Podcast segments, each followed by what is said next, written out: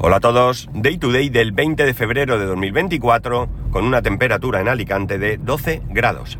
Tenía pensado un tema para hablar, eh, pero he cambiado de opinión durante el trayecto de casa al colegio de mi hijo, porque hemos tenido una conversación, realmente no sé muy bien, no recuerdo cómo, cómo ha empezado, pero me, me ha resultado interesante traerlo aquí, aunque solo sea por mí, ¿eh? por, recuerdos, por recuerdos míos. Veréis, hace muchos años, muchos, muchísimos años, pues fácilmente yo tendría 18, 19 años, quizás, 17, 18, 19, por ahí, no sabría decir, tendría que, mirarlo. Eh, yo tenía un tío que eh, era, entre otras cosas, radioaficionado. En esa época el tema de la radioafición mm, me imagino que era diferente a como es hoy, no tengo ni idea de cómo está hoy en día el tema, pero entonces, eh, bueno, pues había, básicamente, por decirlo así, había dos tipos de radioaficionado. Estaba el que decían que era pirata, que no es que fuera pirata en sí, eh, los que tenían lo que se llamaba de 27, que si no recuerdo mal, la verdad es que tengo un poco olvidado todo esto, que era la gente que no necesitaba ningún tipo, en un primer momento, luego esto cambió, pero en un momento, momento para eso no hacía falta ningún tipo de licencia. Mucha gente se compraba una emisorita para el coche y se ponía un nick, zorro viejo, eh, eh, conejo volador, yo qué sé, cada uno se ponía un nick eh, y ya está, y la gente pues iba con, sus emisoras, iban, eh, pues eso, pues hablando unos con otros, se contactaban y pues lo típico. Y luego estaban los que, eh, digamos que eran más legales, ¿no? Era, había ahí como un, como un plus de superioridad, ¿no? Porque para ello tenías que hacer un examen, no era nada complicado el examen, porque además había bastante... no sé cómo llamarlo, ¿no? Pero vamos, que, ni siquiera en los exámenes se preocupaban de vigilarte muy bien, por decirlo así. Pero tenías que sacarte ese examen, tenías que pagar luego una licencia anual y te daban un indicativo legal. Ese indicativo era eh, eh, pues seis dígitos, ¿no? El primer dígito era el país, en el caso de España E. El segundo dígito era el tipo de licencia, por decirlo así, que tenías, porque había dos exámenes diferentes eran alfa y bravo, ¿no? A y B. Em, eh, por simplificar, el, bre, el B, eh, digamos que te permitía comunicarte con emisoras de una determinada potencia y podías hablar, pues básicamente con gente del país, mm, como mucho, ¿no? Utilizando repetidores. Y con el alfa, pues o con el A, tú ya podías eh, tener unas emisoras más potentes y podías comunicarte con gente de otros países, ¿no? Esto muy básicamente explicado. Luego venía un número, que ese número era la provincia, en el caso de Alicante el 5, por lo tanto mi indicativo en su momento pues era eco, bueno, luego hay el, cuando tú deletreas, no, igual que cuando tú te dicen, dime tu DNI, y dices 1, 3, 4, 5, 6, V de Valencia. Pues entonces era lo mismo, pero eh, con un lenguaje que ya estaba unificado, ¿no? Alfa, Bravo, Charlie, Delta, Eco, así, ¿no? Bueno, pues entonces mi indicativo empezaba por eh, EB5, que tú cuando estabas en la, eso, en la, hablando con alguien le decías Eco Bravo 5, y después venía tu indicativo propiamente dicho, el, único, el tuyo, ¿no? Que estaba formado también por tres letras. Eh, para esto, como digo, tú tenías que hacer un examen y una vez que tenías tu título de radioaficionado, con tu diploma y todo, eh, podías tener eh, este, este indicativo pagando una cuota. Atención, vehículo detenido en el arcén más adelante. Vale. Eh, entonces, bueno, pues eso, tú pagabas y tenías tu esto, y tú ya, ya, podías ir con tu walkie, con tu emisora, en tu casa o en el coche o lo que sea, y bueno, pues te podías ir comunicando. Y normalmente, tanto en un caso como en otro, pues uno se solía poner el indicativo entonces, ahora decimos el nick, ¿no? Pero eh, te lo ponías en el cristal del coche. Pues si tenías una licencia de dos metros, pues he cobrado 5, lo que fuese, y si no, pues te ponías, pues eso, pájaro loco, y ya está, ¿no? Eh, y bueno, pues la verdad es que era una cosa bastante, bastante interesante, bastante, bastante chula. Yo perdí mi indicativo porque, bueno, pues yo era joven, no tenía dinero y no pude pagar y lo perdí. En varias ocasiones he estado mirando con la intención de recuperarlo y lo último que vi era que tenías que pagar el canon creo que por 5 años o algo así. Eh, la última vez que miré eran 180 euros. Y bueno, pues eh, no sé, esto, toda esta gestión se hacía ante correos, correos y telecomunicaciones, ¿no? Eh, ahora mismo tampoco sé ni siquiera dónde se hace, no hay ningún problema, todo es mirar, buscas por internet, saber dónde va, ver los requisitos que necesitas y te lo sacas. Pero no lo hago porque realmente no lo voy a utilizar, ¿no? Es, algo más sentimental que, otra cosa. yo conocí a algunas personas que por casualidad, gente de mi barrio, por ejemplo, recuerdo un, un, vecino del barrio que conocía, yo di clases particulares a sus hijas y que luego me enteré que él era radioaficionado. Y fue una cosa de estas que casualidad, ¿no? Y el hombre, bueno, pues me dejó utilizar su equipo, estuvimos, bueno, la verdad es que buena gente, buena gente esta familia. Y, bueno, pues conocías. Luego, cuando contactabas con alguien, ¿no? Tú bueno, hay también un lenguaje propio para, ¿no? Dices, me recibes y tú dices, ok, ¿no? Eh, QLS, que no recuerdo tampoco ni siquiera todo este lenguaje, ¿no? Pero luego sé, eh, cuando tú contactabas con gente de otro, de normalmente, luego te, mandaban, eh, mucha gente tenía unas postales, como las típicas postales que compramos cuando viajamos de turismo, pero estas postales eran, pues, sus postales con su indicativo o su logo o que sé, cada uno se las hacía como quería y entonces tú pues contactabas con alguien, le dabas la dirección y te mandaba esta tarjetita. Yo recibí algunas, no sé si todavía están en algún sitio por ahí en el inframundo de, las cosas que, guardas. Y era una manera de, bueno, de, de, contactar con gente, de relacionarte con gente, de, de de coleccionar esas tarjetas como un logro. Pues mira, hoy he hablado con, claro, los que tenían más eh, posibilidades, pues hoy he hablado con alguien de China. ¡Ostras, de China! ¡Qué maravilla! Se comentaba que el rey era radioaficionado y que su indicativo era eh, Eco Alfa Cero. Esto no sé si es verdad, nunca, nunca me dio por, por comprobar si realmente era así, pero, pero bueno, eh, ahí estaba, ¿no? Y bueno, pues eh, se hacían quedadas y se hacían cosas. En la, en la, en, 27 lo que se hacían, se hacían lo que se conocía como caza del zorro. Yo participé en una. Nos quedamos en un buen puesto, no recuerdo, pero, pero nos dieron nuestro trofeo. Que eso lo que hacía es que había uno que se escondía en la ciudad, en el coche, esto era todo con coche, uno se escondía en la ciudad y eh, el resto pues lo iba buscando, ¿no? Con la emisora pues iba buscando dónde, eh, se había escondido, ¿no? Y el que lo encontraba pues ganaba y luego pues iban dando trofeos y tal, esto se hacía de noche y bueno pues estaba también muy muy chulo, yo participé creo que un par de veces en esto. Eh, cuando salíamos de viaje, yo salí de, viaje con mis tíos mucho. En, un primer momento, pues me iba con ellos. Luego ya, cuando tenía 18 años así, ya tenía carne de conducir.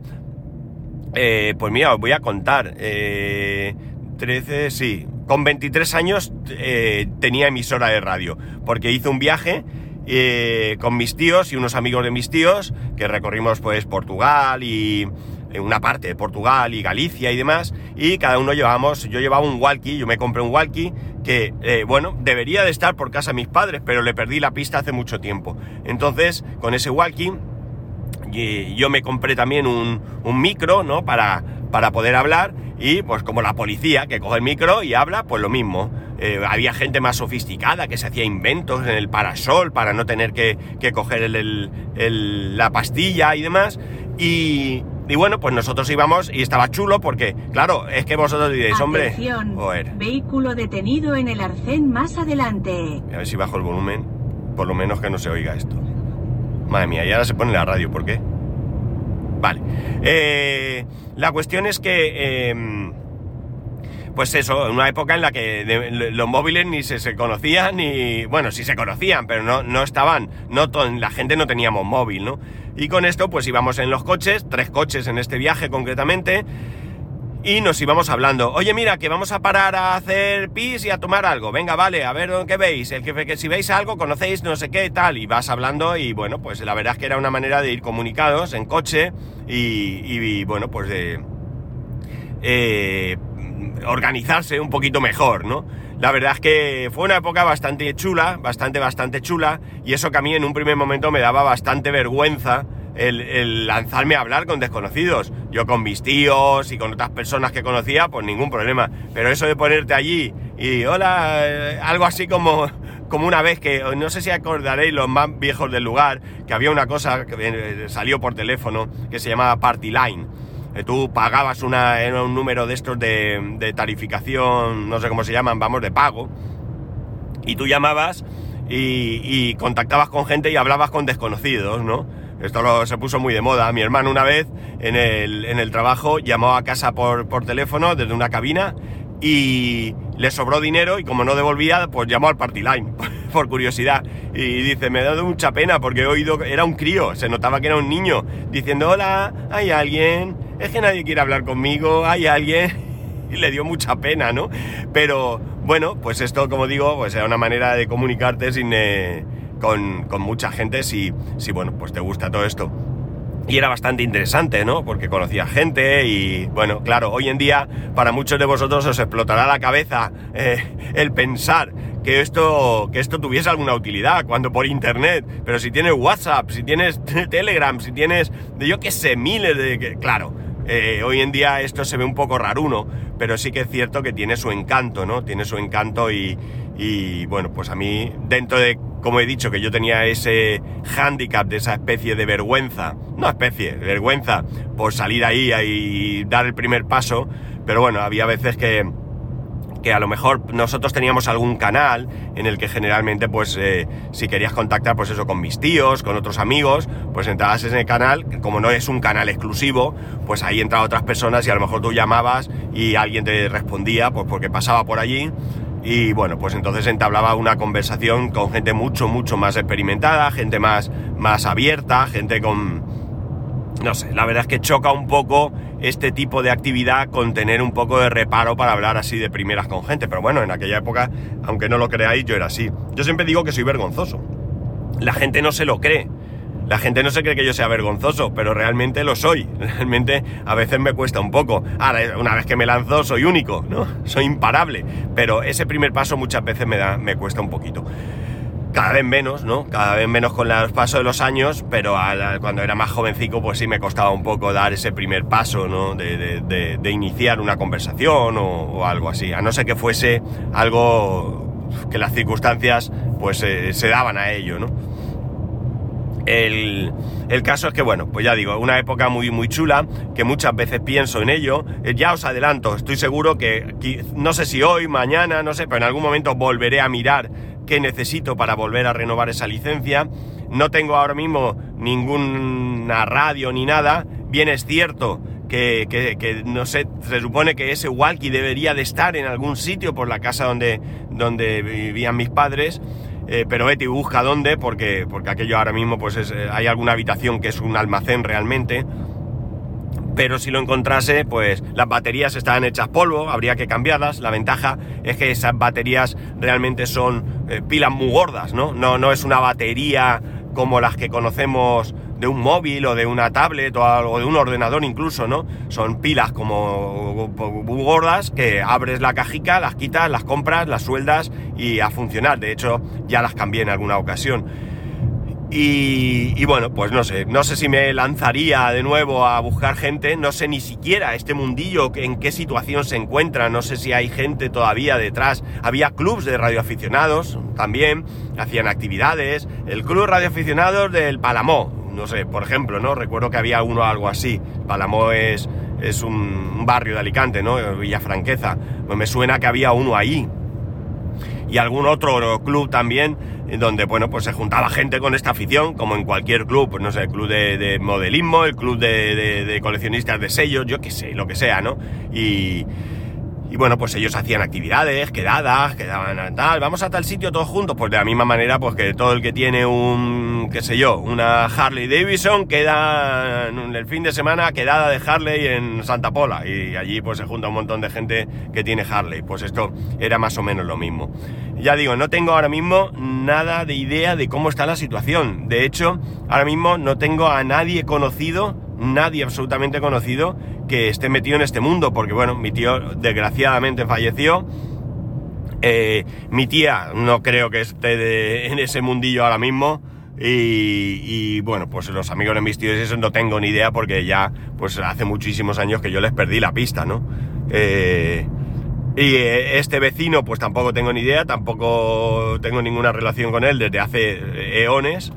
Y así pues eso, los pocos que podía conocer ya ahora mismo no tengo absolutamente ni idea. Yo no sé si vosotros, alguno de los que me escucháis, habréis vivido este mundillo en algún momento o incluso si hoy en día lo vivís. Eh, pero era algo bonito, era algo bonito porque hoy en día es muy fácil eh, pues pensar en eso. Pues si quiero ya comunicarme, pues ya cojo el teléfono y o llamo o le mando un mensaje por cualquier aplicación de mensajería o yo que sé, hay mil y una historias para comunicarse pero en esa época teníamos el teléfono fijo, que era carísimo, y que, tú no llamabas por teléfono a nadie desconocido, ¿no? Tú llamabas a tu familia, a tus amigos y pues, el menor tiempo posible. Mientras que con esto además es que era gratis, o sea, una vez que tenías el equipo hablabas con quien quisieras sin gastar dinero, ¿no? Y era bastante interesante, sobre todo la parte móvil. La parte móvil era súper interesante, a fin de cuentas, bueno, hablar desde casa estaba bien, pero lo más interesante era que, ibas en el coche y te ibas comunicando con la gente, ¿no? Y muy chulo, no digo, una época bastante bonita que, pude vivir también. Había incluso inventos y posteriormente he visto bastantes inventos eh, de conectar emisoras al ordenador para diferentes cosas, ¿no? Por ejemplo, había gente que se dedicaba a comunicarse mediante Morse. Eh, eh, supuestamente en el examen de, de la licencia A eh, había que hacer Morse. Yo nunca tuve esa licencia y no me lo saqué. Ahora mismo ni siquiera, vuelvo a decir, sé cómo están las licencias, si han cambiado, si se han unificado, si hay más, no tengo ni idea. pero en aquella época pues se suponía, al menos, o eso me dijeron, ¿eh? yo nunca hice ese examen, no lo sé.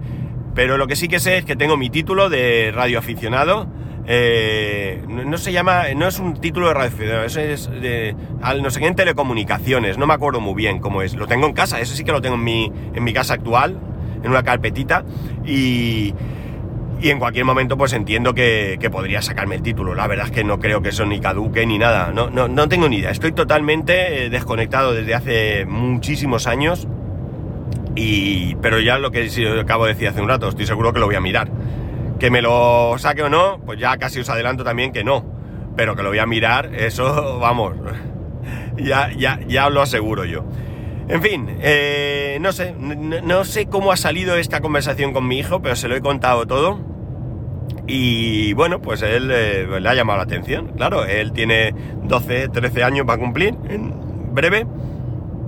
Y, y no se hace una idea de cómo era el mundo, ¿no? Por mucho que le expliquemos y por mucho que le contemos, eh, él ha nacido con teléfono móvil, ¿no? Cuando mi hijo nació yo hacía muchos años que tenía teléfono móvil, eh, que tenía tablet incluso, y, él pues está acostumbrado a que eh, pues mandar un mensaje o lo que sea y ya está, ¿no? Hablar a través del ordenador con quien sea, o Discord o yo qué sé, lo que se le ocurra, y, y bueno, pues eh, eh, pues entiende lo que le estás contando, pero no, no, no creo que sea capaz de llegar a entender el, el ambiente que se vivía en, esos tiempos, ¿no? Eh, yo creo que era todo un poquito más emocionante. Ahora está todo tan al alcance de la mano que sí, a veces nos, nos sorprendemos, pero yo hace mucho tiempo que, que, esas sorpresas son muy pequeñitas, ¿no? No, no, no hay nada, ni siquiera inteligencia artificial, pues sí, pero es algo que que, sabes, que no sé, que te imaginas en algún momento va a llegar. Se habla, no, esto va a llegar, pero en aquella época todas estas cosas no se hablaban. Internet, Internet nadie contaba, algún día habrá una cosa que nos comunicaremos con el ordenador y todo el mundo lo tendrá en el bolsillo y no, eso en aquella época no, no se especulaba con todo eso.